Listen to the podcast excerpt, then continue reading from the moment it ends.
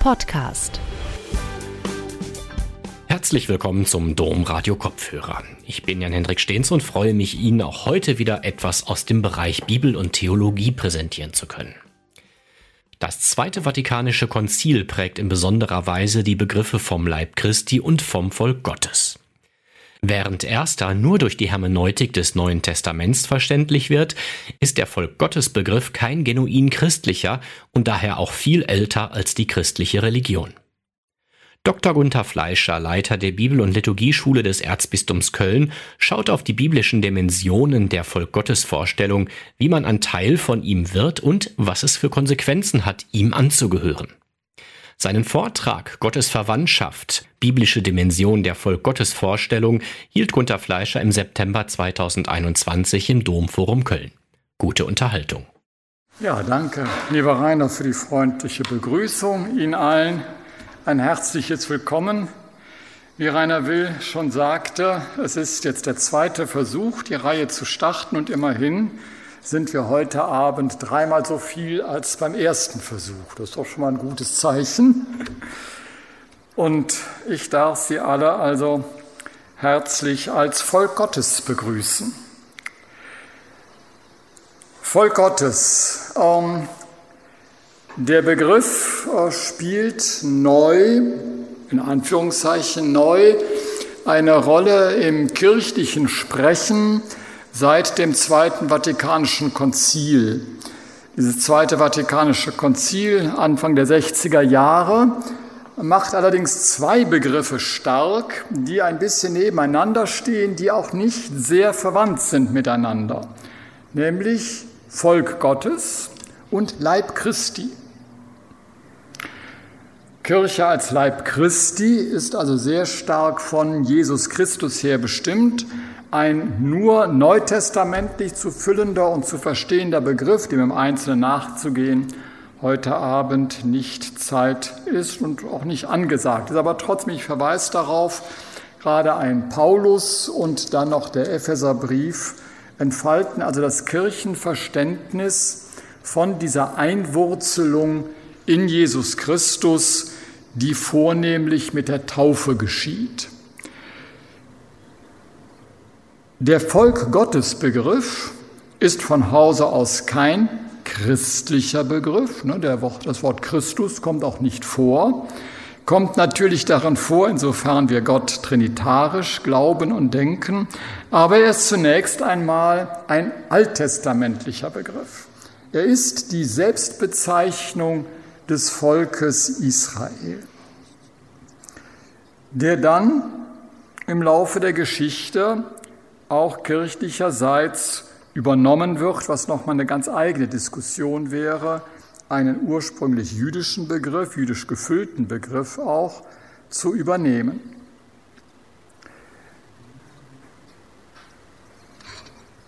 Dieser Vollgottesbegriff ist schon vom Ausgangspunkt her etwas anderes als der Leib Christi Begriff, insofern er nicht über ein Sakrament funktioniert. Also, wie werde ich Teil des Leibes Christi durch die Taufe, sondern von einer, von einer grundsätzlichen Beziehung zwischen Gott und Mensch ausgeht, deren Initiative allein von Gott ausgeht. Er sagt im Grunde, ihr seid meine Verwandtschaft. Und die ist genauso vielfältig, wie Verwandtschaft auch in der Wirklichkeit ist. Da gibt es die Verwandten wahrscheinlich, die man sehr gern hat und an denen man hängt. Und da gibt es dann auch die Verwandten, mit denen man sich schwerer tut. Das Wort, das im Hebräischen für Volk dasteht, haben Sie auf dem Blatt, das Ihnen ausgeteilt wurde, gleich oben drüber bei der ersten äh, fettgedruckten Überschrift stehen. Am Adonai steht da, diese vier Buchstaben für den hebräischen Gottesnamen J-H-W-H. Um, Yahweh, der Jude spricht den Namen nicht aus, sagt stattdessen Adonai. Wir sagen meist oder übersetzen meistens der Herr. Dieser Begriff Arm heißt wohl vom Ursprung her Onkel. Also ist der, ein männlicher Verwandter, aber der Verwandte, der in orientalischen Sippendenken ähm, das Sagen hat. Also es besteht eine Verwandtschaft zwischen Gott und den Menschen, für die sich dieser Gott entscheidet. Diesen ursprünglichen Verwandtschaftsbegriff, diese ursprüngliche Bedeutung Verwandtschaft kann man immer dann noch erkennen im Alten Testament, wenn jemand stirbt. Das ist das erste Textbeispiel und von ihm gesagt wird wörtlich, er wird zu seinen, meist ist dann übersetzt Vätern versammelt, da steht aber gar nicht unbedingt Väter, sondern zu seinen Verwandten, zu seinen Vorfahren, also zu den Verwandten, die schon gestorben sind. Genesis 25, 18, 17 und öfters sind also Beispiele dafür, wenn also Abraham und andere aus dieser Generation sterben, dann wird man zu seinen Verwandten ähm, versammelt.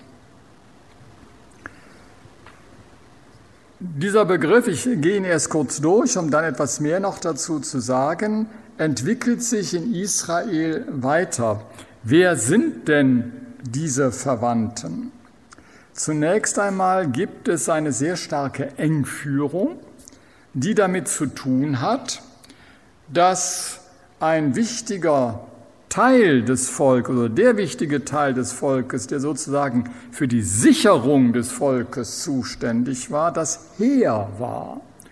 Und dieses Heer war kein stehendes Heer, also keine Bundeswehr wie bei uns oder auch in anderen Ländern, keine feste Armee, sondern ein immer neu zusammenzurufendes Heer, das nur im Fall der Bedrohung aktiv wurde oder der Gefahr.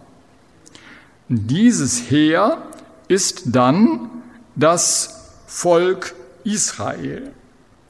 Das können Sie dann in 1 Samuel 9,16, dem zweiten Text, ähm, gut erkennen. Auch im ersten Text, schon im ersten, im zweiten Text 2 Samuel 1,12. Sie klagten, weinten und fasteten bis zum Abend wegen Saul, seines Sohnes Jonathan, des Volkes des Herrn und des Hauses Israel, die unter dem Schwert gefallen waren. Es geht hier um die Schlacht gegen die Philister, die man in diesem Fall verloren hat. Das Heer ist geschlagen worden. Das Heer ist das Volk des Herrn. Dieser ursprünglich sehr spezielle Begriff, also ein Kriegsheer, das im Namen Gottes aber unterwegs ist, wird letztlich übertragen auf das ganze Volk. Und zwar vor allen Dingen als ein Volk, das der Hilfe bedarf. Und der, der helfen kann, dieser oberste Verwandte, Gott selbst, er bekommt mit, wenn seine Verwandtschaft Hilfe braucht fett gedruckt in 1 Samuel 9:16. Sein Hilfeschrei, also der Hilfeschrei seines Volkes, seiner Verwandtschaft, ist zu mir gedrungen. Ein Gedanke, der im Kleinen gilt, der aber auch ganz grundsätzlich so im Alten Testament verstanden wird und letztlich als etwas gesehen wird, was für die Geschichte Israels immer schon gilt. Es ist sozusagen die Anfangssetzung Gottes, dass er sich in einer bestimmten Situation der Geschichte, nämlich der, so, wo so ein paar Armselige, wie man sie nennt, Hebräer, im fremden Land leben müssen, weil sie im eigenen Land sich nicht ernähren können, weil sie fliehen mussten, weil die sozialen Bedingungen da ganz schlecht sind. Die leben also jetzt in Ägypten und dort wird diese Notsituation, dass sie am langen Arm Ägyptens leben dürfen, von den Ägyptern versorgt werden, ausgenutzt. Sie dürfen, werden nicht nur ernährt, sondern sie müssen arbeiten, aber arbeiten bis zum Umfallen.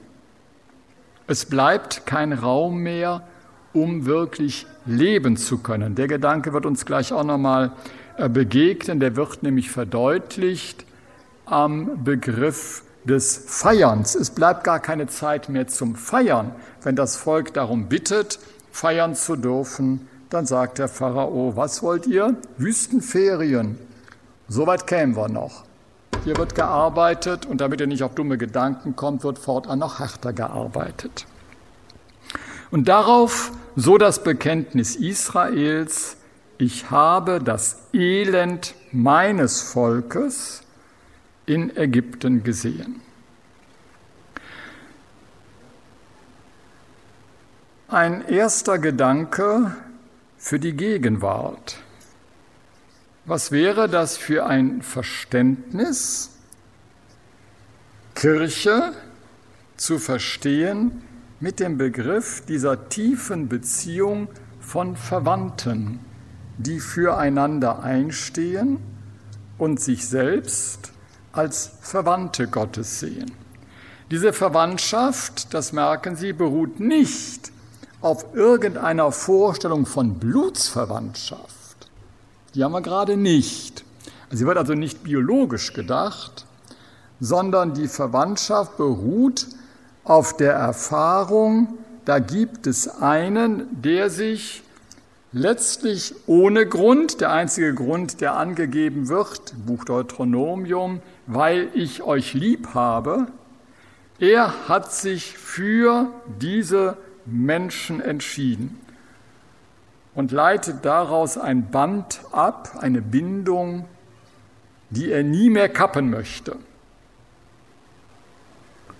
Dem Volk lässt er immer wieder die Möglichkeit, ihr könnt schon das Band kappen. Ob das gut für euch ist, ist eine zweite Frage.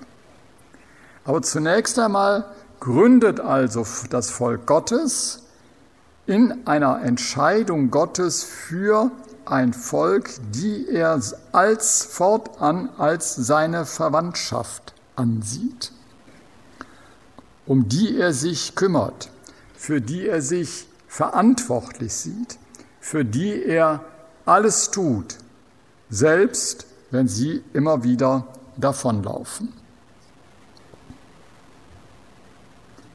Kirche als Verwandtschaft Gottes. Das hat im Folgenden Konsequenzen. Der Volk wird jetzt alttestamentlich im Wesentlichen durch zwei Begriffe entfaltet. Und die beiden Begriffe teilen sich auf auf, wenn man so will, zwei ähm, Schichten, zwei Buchgruppen im Alten Testament. Die eine Buchgruppe oder das eine Buch ist das fünfte Buch Mose, das Buch Deuteronomium. Das zweite, kommen wir gleich drauf, ist nicht so ein Buch geschlossen wie das fünfte Buch Mose, eben genannt Deuteronomium, sondern ist so eine äh, Schicht, die sich durch die Bücher Genesis bis Numeri durchzieht, die man Priesterschrift nennt. Die ist später entstanden. Buch Deuteronomium gehört zumindest in den Anfängen in das sechste Jahrhundert hinein, sechste Jahrhundert vor Christus, äh, Jahrhundert, schon siebte Jahrhundert vor Christus, also in den 600er Jahren vor Christus.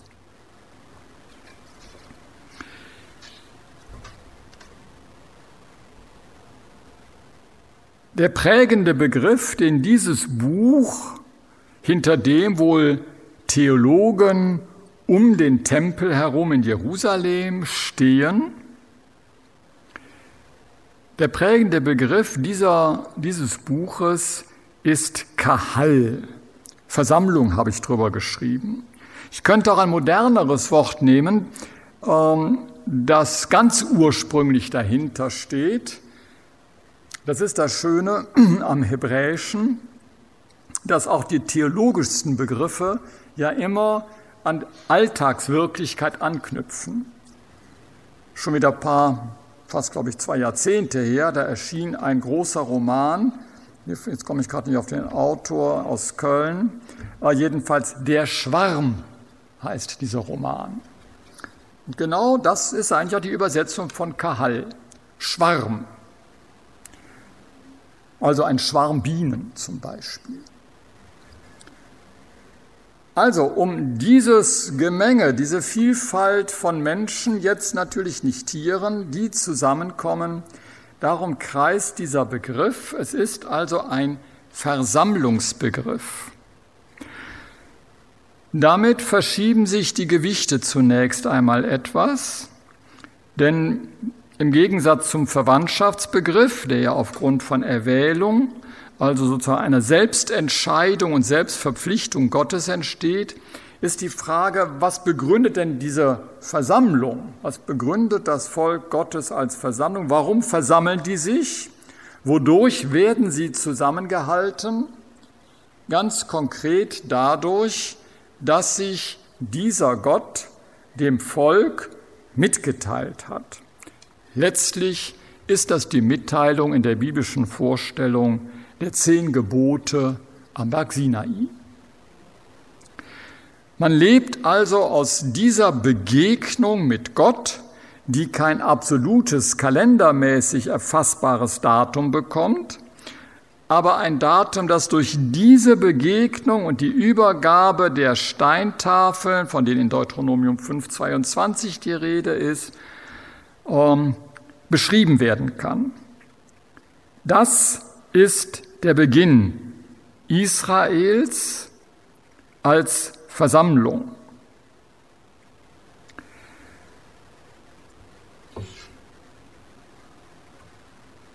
Wenn ich das vereinfache, bekommt das Ganze zunächst einmal einen negativen Touch.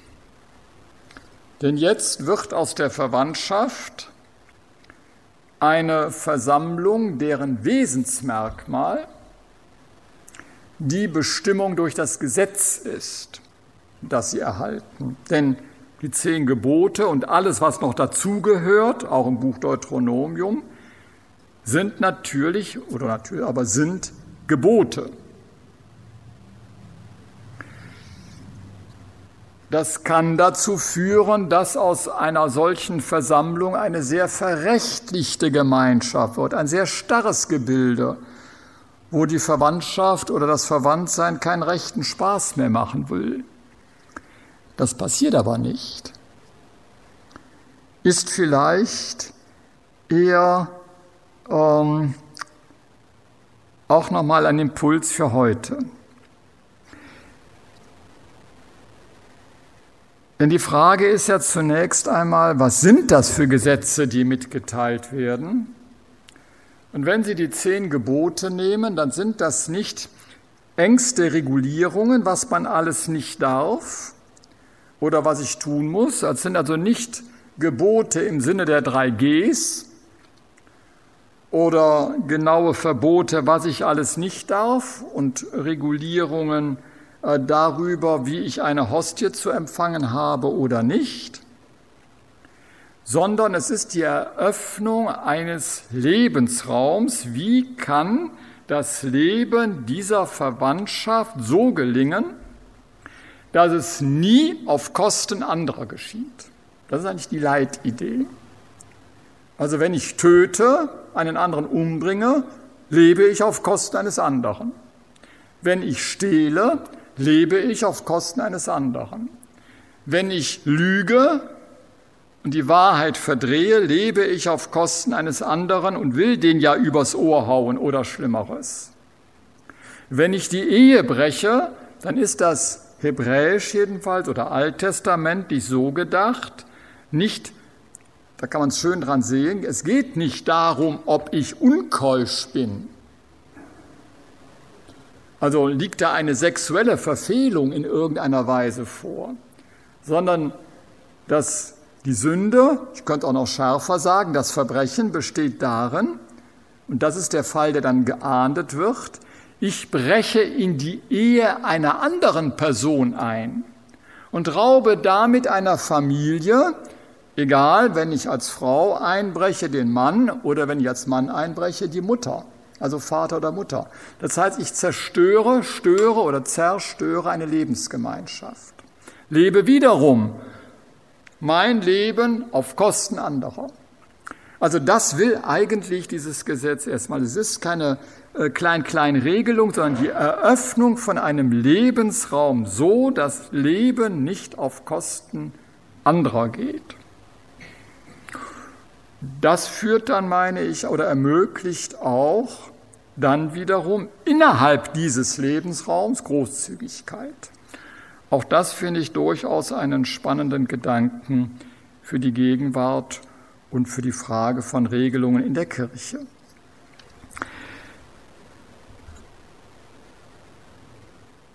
Alles aber, all diese weiten Regelungen ähm, setzen voraus,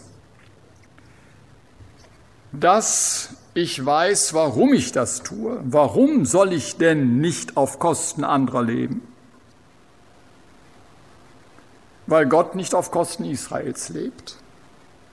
Weil er nicht gesagt hat, ihr seid mir egal, sondern, so der Glaube Israels, damit auch unserer, weil Gott sich entschieden hat, ich bin auf eurer Seite besonders dann, wenn es euch schlecht geht.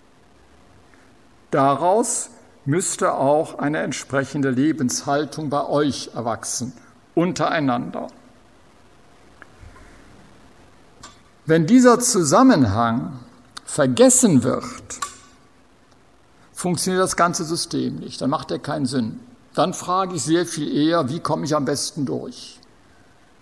Das ist dann das Thema bei den Propheten, die genau da den Finger in die Wunde legen. Wo findet man überall in der Gesellschaft, also zunächst, und zwar nicht bei den bösen anderen, sondern in der eigenen Gesellschaft, wo findet man überall die Spuren des Vergessens der eigenen Herkunft, die dann dazu führt, dass man sich fragt, wie kriege ich das beste Grundstück, wie haue ich den anderen übers Ohr, wie kann ich dem die Frau abnehmen und was man sich jetzt alles denken kann.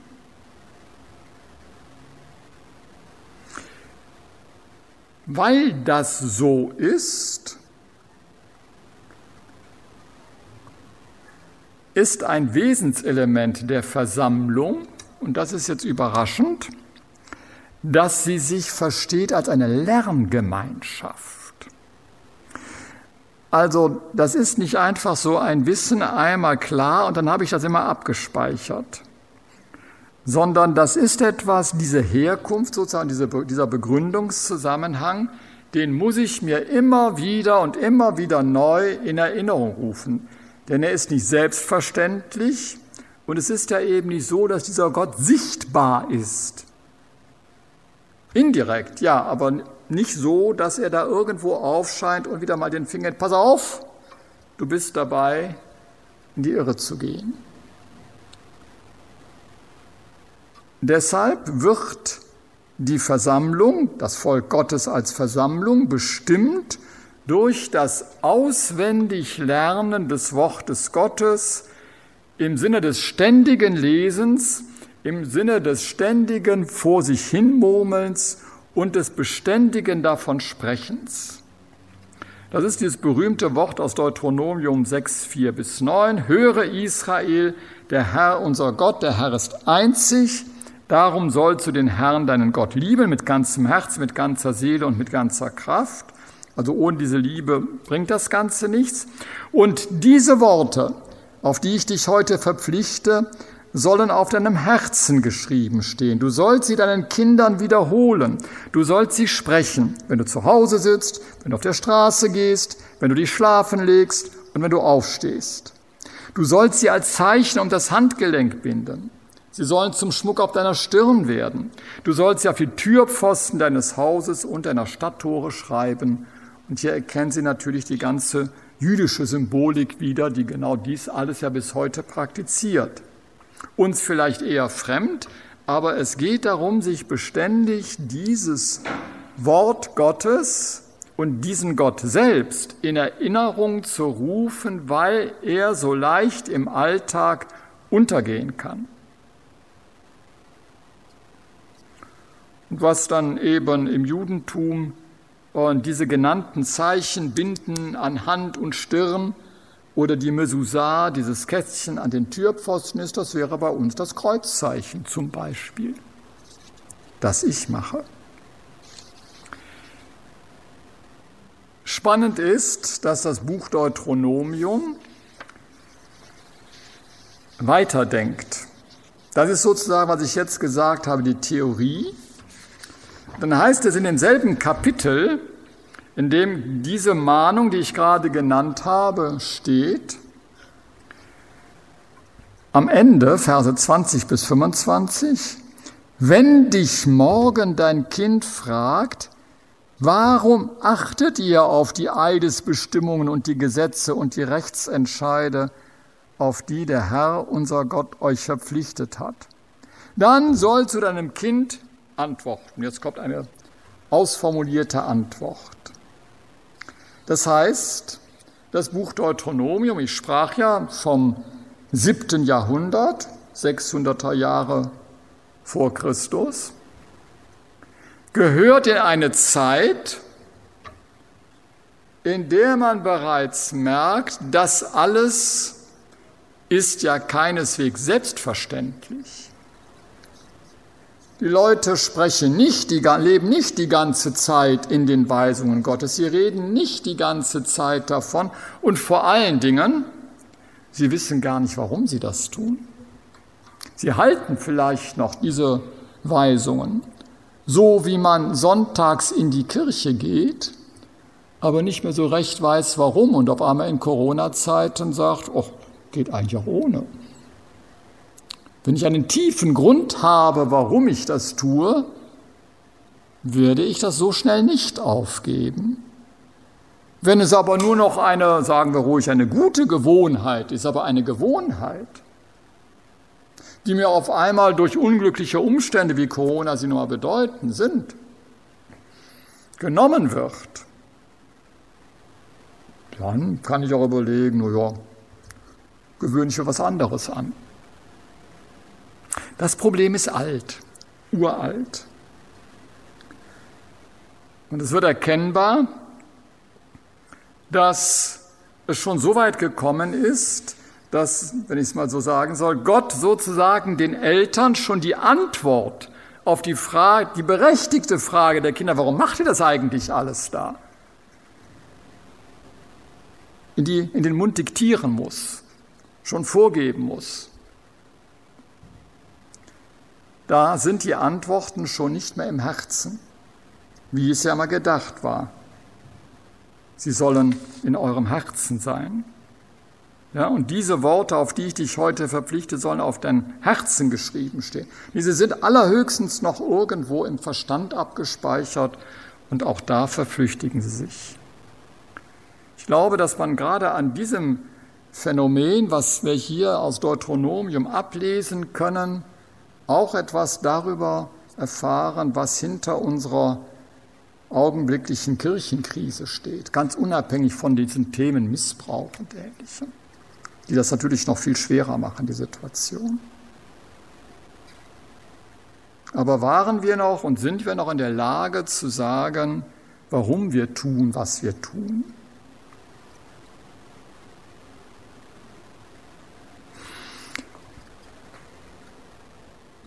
Ein weiteres gehört zu dieser Versammlung, nämlich es geht ja, diese Gemeinschaft der Verwandten versteht sich als eine Brüdergemeinde. Das dürfen Sie jetzt ruhig auch geschlechtlich umfassend verstehen, also im Sinne der Geschwisterlichkeit. Das wird natürlich alttestamentlich männlich formuliert. Das ist in der Zeit so, wobei wir, wobei wir gerade im Buch Deuteronomium auch durchaus etliche Stellen haben, in denen dann tatsächlich nebeneinander männliche und weibliche Formen genannt werden. Also von der Sklavin und dem Sklaven die Rede ist, explizit. Ja, oder vom Vater und der Mutter, dass also beide genannt werden. Äh, nur als Sammelbegriff, da sagt man jetzt nicht Brüder und Schwestern, sondern da spricht man von Brüdern. Dieser Bruderbegriff, der hier verwendet wird, hat eine Funktion, die ein evangelischer Alttestamentler Lothar Perlet für mich am schönsten umschrieben hat, als er formulierte mit dem Begriff Bruder sollen im Buch Deuteronomium der Liebe Beine gemacht werden. Also der Grund, solidarisch zu sein, ist der, dass wir einander von Gott her, weil wir uns auch vom selben Gott herleiten, Verwandte sind. Noch einmal, nicht die Blutsverwandtschaft, sondern die, die über die gemeinsame Erwählung Gottes besteht, die für jeden gleichermaßen gilt, der dies zu glauben vermag. Daraus erwächst die Forderung, immer da, wo einer in Not ist, die Hand zu öffnen. Das ist Deuteronomium 15, 7.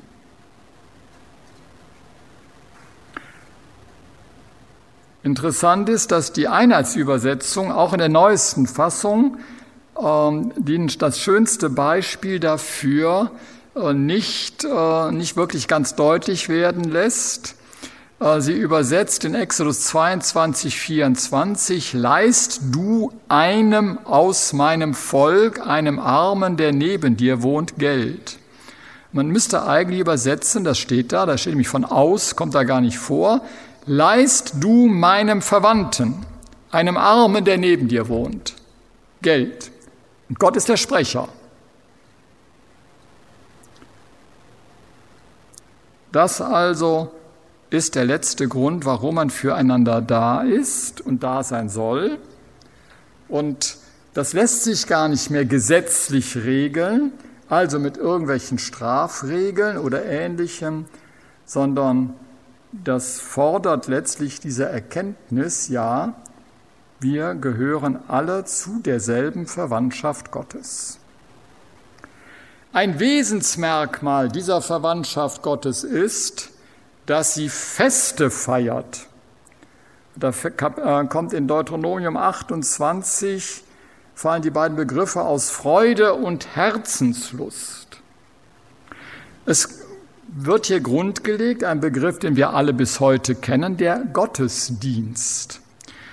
Das ist bewusst hier eingesetzt, ähm, weil das Buch Deuteronomium voraussetzt, und ich meine, dass das anthropologisch stimmt, also im Blick auf den Menschen, jeder Mensch dient. Die Frage ist nur wem und wie sich dieser Dienst dann ausgestaltet. Man könnte auch sagen, jeder Mensch lebt in Abhängigkeiten. Und es gibt Abhängigkeiten, die werden, selber Text, letzt, vorletzte Zeile, wie ein eisernes Joch empfunden. Und es gibt ab einer Abhängigkeit, so die biblische Vorstellung, die mit Freude und Herzenslust gelebt werden kann, weil sie nicht klein macht, weil sie nicht unterdrückt, sondern weil sie unter diesem, dieser grundsätzlichen Zusage steht, ich will, dass du bist. Und zwar nicht, ich will, dass du so bist, wie ich es will, sondern dass du bist, wie du bist.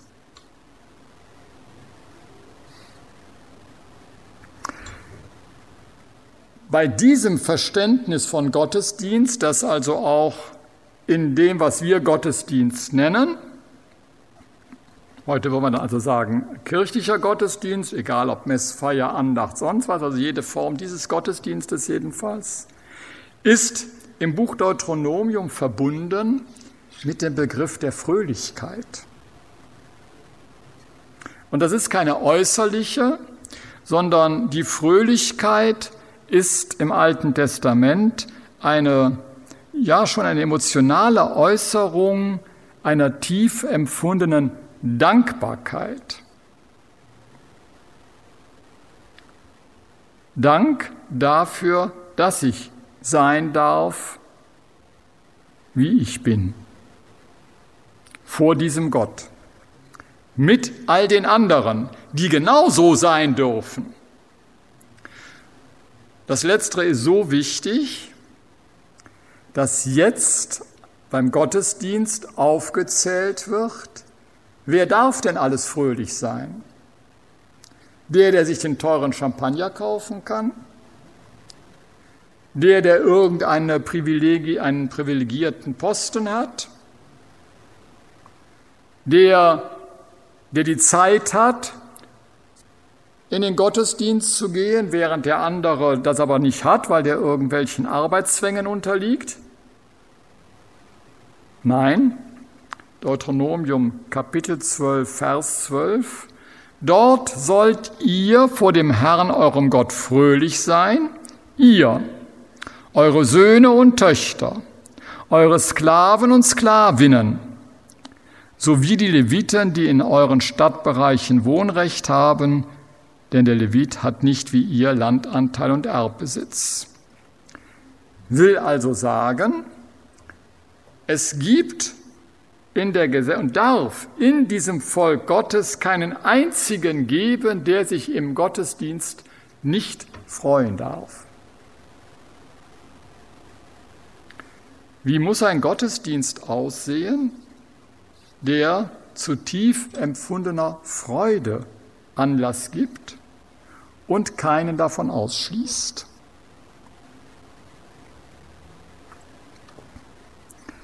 Ich komme zum Schluss noch auf die zweite Vorstellung. Ich sprach von der sogenannten Priesterschrift.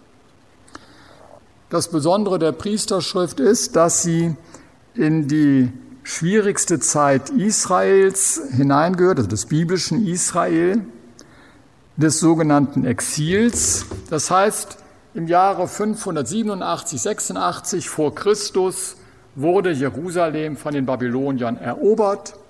Die Oberschicht wurde weggeführt nach Babylon, eben das ist dann das babylonische Exil. Der Rest durfte wohnen bleiben in den Trümmern der, der Stadt Jerusalem und im Umland. Der Tempel war mal vorsichtshalber komplett niedergebrannt worden. Der König, der letzte, wurde geblendet und deportiert, also das heißt verächtlich gemacht im schlimmsten, in schlimmster Weise. Und das selbstständige Land Juda wird zur babylonischen Provinz. Also man hat alles verloren, und die Frage ist, wie reagieren wir darauf? Und auf diese Frage wird jetzt unterschiedlich reagiert. Die eine liegt in der Konsequenz des Buches Deuteronomium. Sie hat ja, wie wir gesehen haben, viele Chancen, oder es hat viele Chancen, dieses Buch Deuteronomium. Es stecken ganz tolle Aspekte dran in dieser Versammlung. Aber es bleibt immer noch trotzdem der Punkt, es ist eine Gesetz, ein gesetzlich orientiertes Verständnis. Und dieses gesetzlich orientierte Verständnis paart sich mit einer zweiten Vorstellung, die Israel von den Vorgängern Babylons, den Assyrern, übernimmt. Das Bundesverständnis. Also man sagt, Gott hat mit uns einen Bund geschlossen. Jetzt kommt eine ganz einfache Erklärung auf. Warum sind wir im Exil gelandet und warum ist Jerusalem zerstört und warum gibt es keinen Tempel mehr und warum geht es uns schlecht? Weil wir den Bund gebrochen haben, weil wir die Gesetze nicht gehalten haben.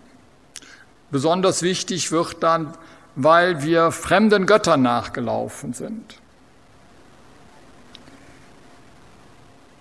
Es wird also die Frage nach der Schuld gestellt, die aber im Grunde eine rein rückwärtsgewandte bleibt. Ich kann jetzt erklären, warum es ist, wie es ist, aber dann ist Sabbat. Dann kann man nur sagen, oh, oh, Gott hat recht. Die sogenannte Priesterschrift reagiert gänzlich anders. Sie fragt, wie können wir von diesem Gott noch weitersprechen? Sie leugnet die Schuld nicht. Aber die Frage ist, wie geht es weiter?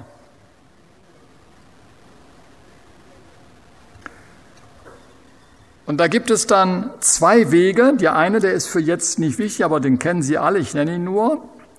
Dass äh, entwickelt wird, diese große Theologie, die Gegenwart Gottes, sein Heil sozusagen, das Sichtbarwerden seiner Entscheidung für seine Verwandtschaft hängt nicht am König, ob da ein König ist oder nicht in Israel. Jetzt ist ja eben keiner mehr da.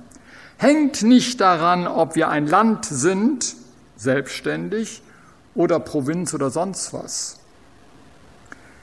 Hängt auch nicht daran, zunächst einmal, ob es einen Tempel gibt oder nicht, sondern hängt einzig und allein an diesem Ja Gottes, ich will, dass du bist, dass er nicht erst am Sinai gesprochen hat, sondern dass er bei der Schöpfung gesprochen hat. Die Erschaffung der Welt durch das Wort. Also das Wort Gottes wird jetzt zu der verlässlichen, zu dem verlässlichen Fundament. Auf dieses Wort setzt man. Das zweite aber ist, tatsächlich entsteht ja wieder nach dem Exil die Möglichkeit, einen Tempel zu bauen und Gottesdienst zu feiern. Dieser Gottesdienst hat aber jetzt eine ganz bedeutende Funktion oder eine doppelte. Der Gottesdienst dient zum einen der Begegnung mit Gott.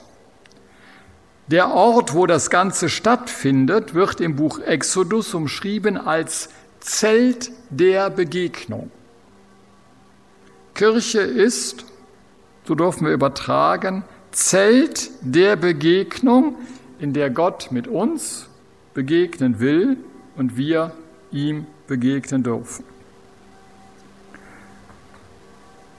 Zum Zweiten aber findet in diesem Gottesdienst, und das kennt das Buch Deuteronomium nicht, ein Tag eine besondere Berücksichtigung. Dieser eine Tag ist das große Sühnefest. Will sagen, es gibt eine besondere Feier im Jahr in Israel, die gibt es ja bis heute, der Yom Kippur, das Versöhnungsfest, an dem deutlich wird, wie schief wir auch gelegen haben mögen mit unserem Tun, ich, Gott, fange wieder neu mit euch an. Ich vergebe. Das heißt, das, was das Gesetz nicht zu schaffen vermag, das Gesetz kennt keine Vergebung, kennt Bestrafung, aber keine Vergebung. Das wird jetzt über den zweiten Begriff, die Gemeinde, wie man dann meist übersetzt, eingeführt, die sich bewusst ist, aus der Vergebung Gottes zu leben, also aus dem einmal gesprochenen und dann immer wieder erneuerten Ja Gottes. Und als eine so aus Gott lebende Gemeinde lebt sie nicht nur aus der Begegnung, sondern das Wort mit, was im Hebräischen Begegnung heißt, Moed, ist zugleich verwandt mit dem Wort für Zeuge, gibt sie Zeugnis von diesem Gott. Die feiernde Gemeinde, die aus dem Glauben lebt, Gott hat Ja zu uns gesagt und tut es immer wieder, wo wir uns auf ihn einlassen. Und deshalb dürfen wir auch einander vergeben. Sie gibt Zeugnis von diesem Gott. Und in diesem Glauben sieht dann die Priesterschrift die Zukunft liegen, nach der das Buch Deuteronomium, wie gesagt, nicht so stark fragt.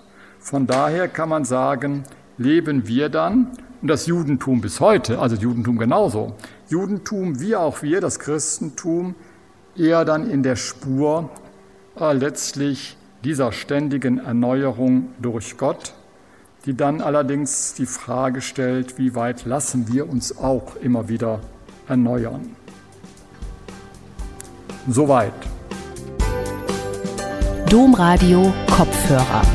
Weitere Informationen finden Sie auf domradio.de.